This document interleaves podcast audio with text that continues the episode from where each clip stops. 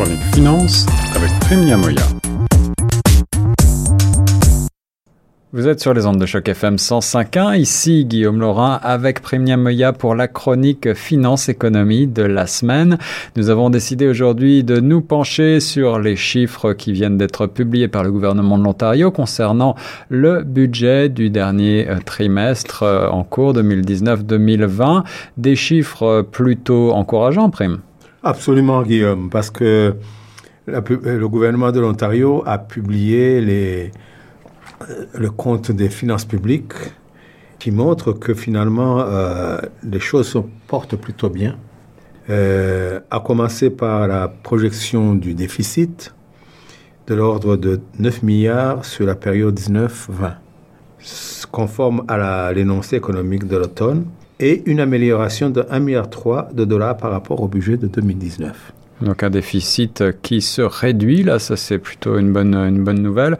Euh, malgré tout, il est vrai que le budget euh, de l'Ontario avait été euh, à l'origine le but était d'arriver à un équilibre financier et euh, la promesse avait été faite par le gouvernement Ford d'y arriver d'ici 2023.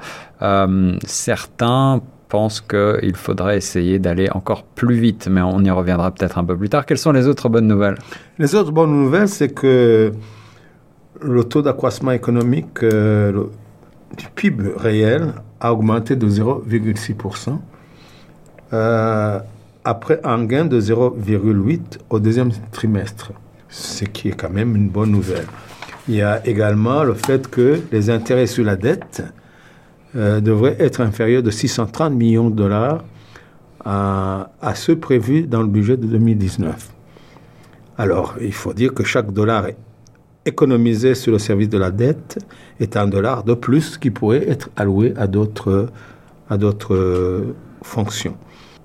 Mais les dépenses de programme devraient également augmenter de 2 milliards et demi de dollars de plus que les projections du budget de 2019 ce qui démontre que le gouvernement continue à de rendre la vie plus abordable en aidant les Ontariens à gérer les coûts de l'électricité et à investir dans les soins de santé, l'éducation et d'autres services sociaux. Alors là, je dois euh, réagir, Prime, parce que, en effet, on le voit en ce moment, l'actualité le démontre, euh, un certain nombre de nos euh, compatriotes, de nos concitoyens, ne sont pas tout à fait d'accord avec cet énoncé du gouvernement de l'Ontario. Ils le démontrent par des grèves dans l'éducation, notamment, puisqu'il y a eu des coupes budgétaires dans le domaine. Et puis, tu mentionnais également l'électricité. Eh bien, notre confrère du Toronto Sun, dans un article d'il y a quelques jours nous indique que les factures de Hydro, la fameuse compagnie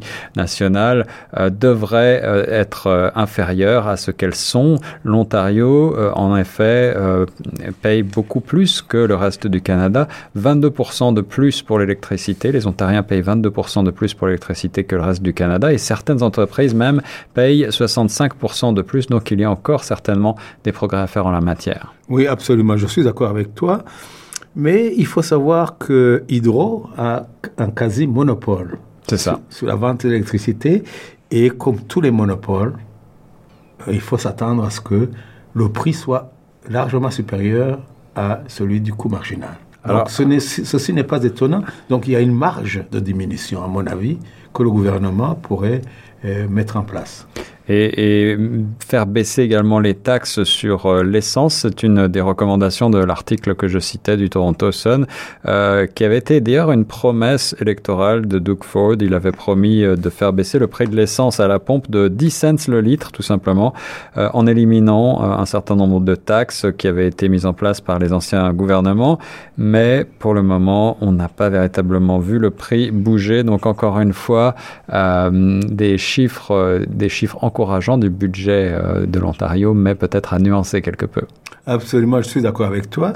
Mais encore une fois, le prix euh, de l'essence euh, à la pompe, donc, comme dans tous les pays du monde, c'est une sorte de, de vache à lait pour le gouvernement. Eh donc il est très difficile de diminuer ce prix dans la mesure où vous avez à la fois une demande quasi inélastique face à, l'offre qui est quand même assez réduite. C'est vrai, mais il est vrai aussi que euh, le Canada est un gros producteur euh, de, gaz et on pourrait, euh, enfin de gaz et d'essence et de, pétrole, on pourrait s'attendre à ce que le prix soit inférieur, comme c'est le cas chez nos voisins américains.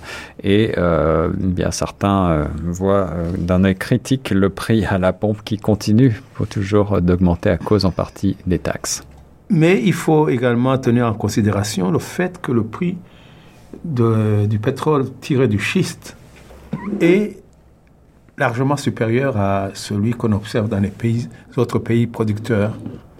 Et oui, le, le gaz de schiste qui, qui, coûte très cher à être produit, il est vrai. Oui, oui, exactement. Donc, euh, ceci explique cela, ouais. à mon avis, en partie. Parce Alors, que le prix du pétrole est, comme partout, par, par, partout ailleurs, est extrêmement complexe et correspond à des politiques différentes.